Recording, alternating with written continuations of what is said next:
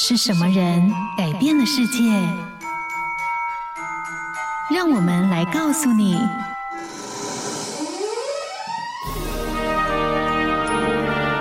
改变世界的一百个人。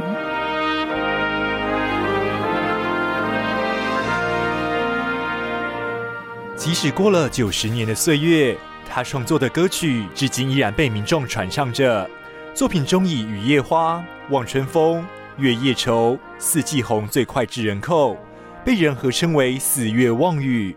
我们今天要来听见的，就是台湾民谣之父邓雨贤的故事，看见他歌曲中的台湾精神。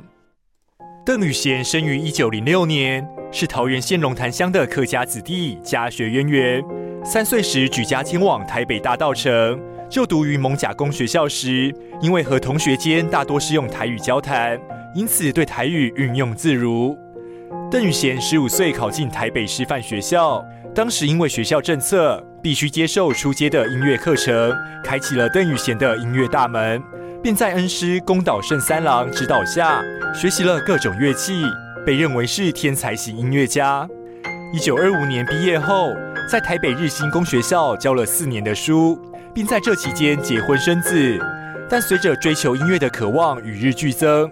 他辞掉了工作，一个人毅然决然地飞到日本学习作曲。回台后，邓雨贤在一九三二年写出了他的处女作《大道城进行曲》，让他初露头角就受到业界关注。邓雨贤后来受邀进入古伦美亚唱片，稳定且大量地写出一首首贴近庶民生活的台语歌曲。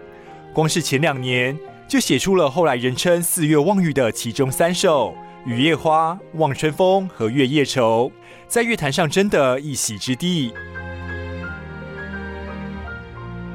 遗憾的是，一九三七年开始，台湾总督府在台推行皇民化运动，邓雨贤的歌曲被迫填上了日文歌词，改编成了激昂的军歌。邓雨贤无法忍受，因此辞去了工作，在一九四零年代重新开始教书。然而，在二次世界大战结束之前，邓雨贤因病去世，享年三十八岁。邓雨贤背负着发展本土文化的理念，用音乐抚慰了台湾人漂泊的心。